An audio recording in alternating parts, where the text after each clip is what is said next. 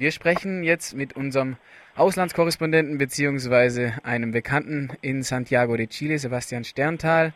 Der ist schon seit mehreren Monaten in Santiago de Chile und hat auch das Erdbeben miterlebt. Ähm, als Deutscher hat man ja nicht unbedingt sehr viel Erfahrungen mit Erdbeben, zumindest nicht von dieser Stärke. Wie hast du denn persönlich die Zeit des Erdbebens erlebt dort unten? Also ich war gerade in dem in der Wohnung in einem Hochhaus im fünften Stock bei einer Freundin und da geschah das Erdbeben ja so um 3 Uhr nachts, 3.30 Uhr nachts.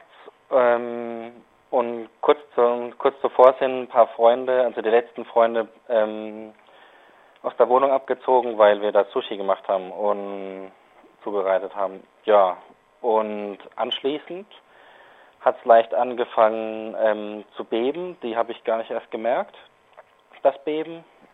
Und die, die Mutter der Daniela ist dann äh, bei, von dem Beben auch aufgewacht und sie hat selber ähm, eine, eine Phobie auf, auf Erdbeben, also hatte ein paar Chance bekommen und in dem Moment hat es dann auch schon angefangen stärker zu beben. Kurz darauf, das ging wohl insgesamt ähm, 180 Sekunden lang, so sagen das zumindest später die Medien. Ähm, kurz darauf ist dann ähm, auch der Strom ausgefallen. Und zwar nicht nur im ganzen Wohnblock, sondern auch in, in, in ganz Santiago. Ähm, und naja, wenige. Und daraufhin hat es dann auch äh, richtig heftig zu beben angefangen, wo dann die, ähm, der Regalschrank sich äh, ähm, schwer gescheppert hat und Gegenstände rausgefallen sind. Und ähm, also es war ein enormer Krach, es ging zwar keine Scheiben zu Bruch, und es ist auch relativ wenig selber in der Wohnung passiert im Vergleich zu anderen Gebäuden. Ähm, aber da ist mir schon das Herz in die Hose runtergerutscht. Und später, ähm, etwa nach zehn Sekunden, ist dann wieder das Licht angesprungen und daraufhin war es auch schon vorbei. Also kann man sagen, nach, dem, nach zehn Minuten war die ganze Geschichte schon überstanden oder war das dann eher ein Notstromgenerator? Wie habt ihr das Licht verstanden? War das alles wieder normal? Zehn, also der Stromausfall zwischen dem Stromausfall und als der Notstromaggregator angesprungen ist vom, vom Hochhaus, sind nur zehn Sekunden passiert.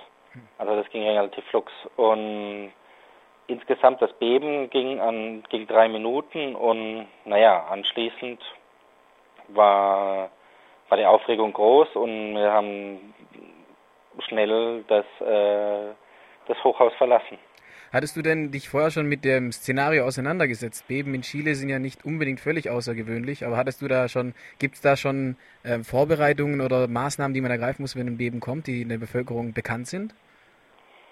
Also in die, die Gesellschaft in Chile selber kennt sich damit recht gut aus, weil das in Schule beigebracht wird oder über die, die Medien, wenn es kleine Beben gibt ähm, äh, oder seismische Aktivitäten. Ähm, da, was für Vorsichtsmaßnahmen zu ergreifen sind. Also so was kriegt ein Tourist natürlich nicht ähm, spezifisch noch erklärt bei der Einreise.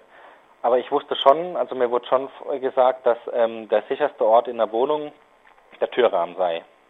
Da dort, ähm, ja, das sei wohl der sicherste Ort. Und da habe ich mich dann auch hinbegeben und, und abgewartet, bis das, ähm, bis das Beben aufhört. Wie ist denn so die Reaktion nach dem Erdbeben gewesen? Also wahrscheinlich, die Leute haben die Häuser verlassen, wie es meistens passiert, aber so in den Tagen danach, man hört von Hamsterkäufen. Aus welchen Gründen sind denn diese Hamsterkäufe entstanden? Das Beben ist doch vorbei. Also es gibt eine relativ große, ähm, also die Gefühle sind sehr gemischt, wo, wobei viele Leute jetzt ähm, Angst haben, also oder vor der Ungewissheit und wie es jetzt weitergeht. Und vor allem, also die Straßen in Santiago sind tagsüber im, im Zentrum wie leer gefegt, also gerade auch am Wochenende. Und die meisten, also wir waren ähm, gestern im Supermarkt einkaufen und da waren die, der, der Supermarkt war randvoll, die Leute kaufen also teilweise für eine Kleinfamilie ähm, beladen den, den Einkaufswagen bis zum Rand hin voll mit ähm, allen möglichen Sachen von, von Klopapier über, über Tütensuppen und Nudeln, Reis, um, sie, um sich mit Nahrungsmitteln einzudecken. Ähm, und ja. Wird diese Angst und Ungewissheit irgendwie auch von den Medien geschürt oder kommen die Leute da einfach, haben da einfach selbst, die Unsicherheit ist einfach Natur gegeben, wenn man Ja, so die will. wird auch von den Medien geschürt, die teilweise dann berichten, dass die zum Beispiel äh, die ähm, Vorkommen, also die, die Reserven an Benzin und Diesel noch zwei, nur noch zwei Wochen halten, wobei dann auch eben alle möglichen Leute mit ihren Autos an die Tankstelle fahren und nochmal voll tanken. Ebenso ähm, überträgt sich das dann auch eben auf, auf die Grundnahrungsmittel. Gut, es gab auch teilweise in einigen äh, Bezirken in Santiago gibt es immer noch ähm, ein, ein Ausfall an Wasser, wo nicht fließend Wasser läuft, wo dann die Leute äh, dann eben zu den äh, zu den Läden rennen und sich Wasser in rauen Mengen kaufen.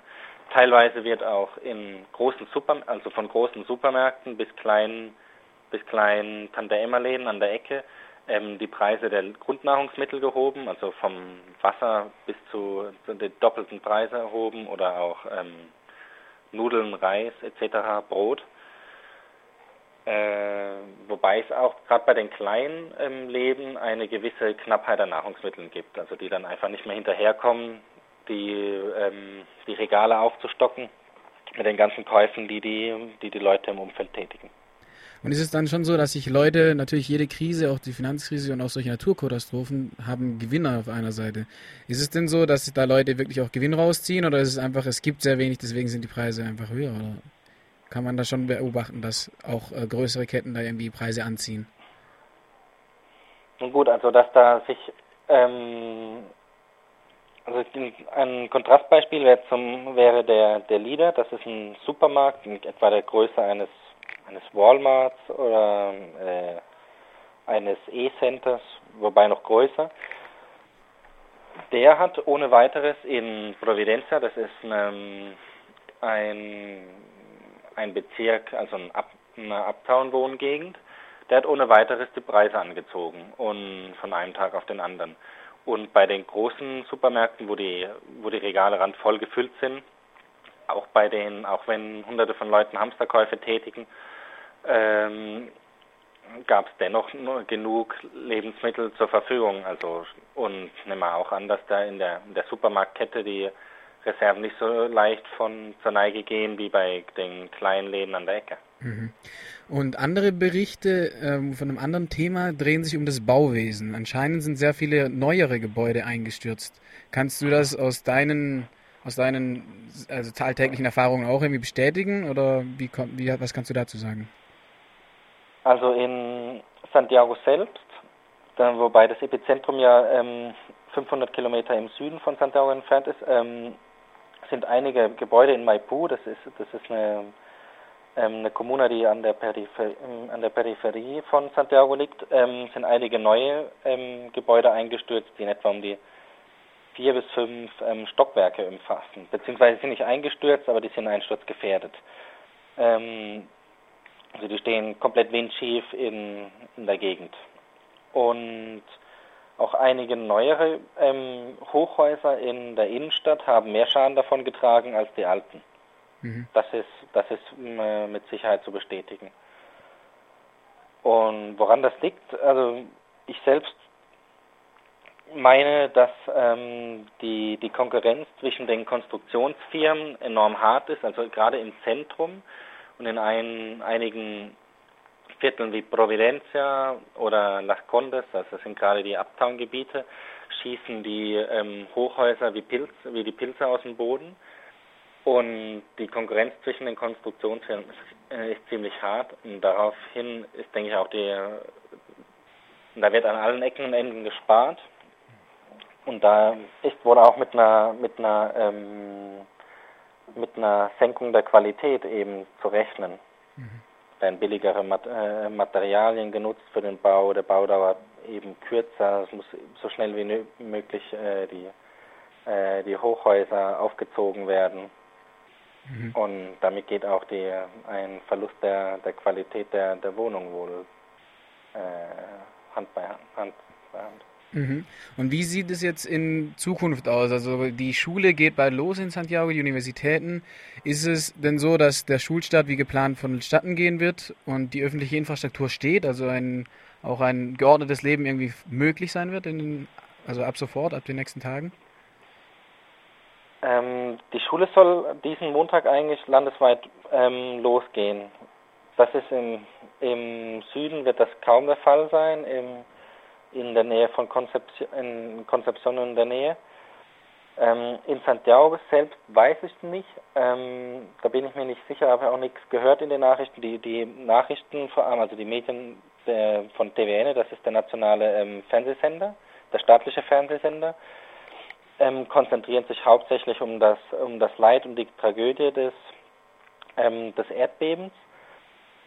Und wobei sich die Nachrichten da, also die, die, die Nachrichtenbeiträge alle Stunde wiederholen, wo dann die, die heulende oder die in, in Tränen ausgebrochene Mutter gezeigt wird, die, die, die jüngst alle ihre Kinder verloren hat und ihnen nicht helfen konnte und dann nochmal gefragt wird, wie sie sich jetzt denn fühle.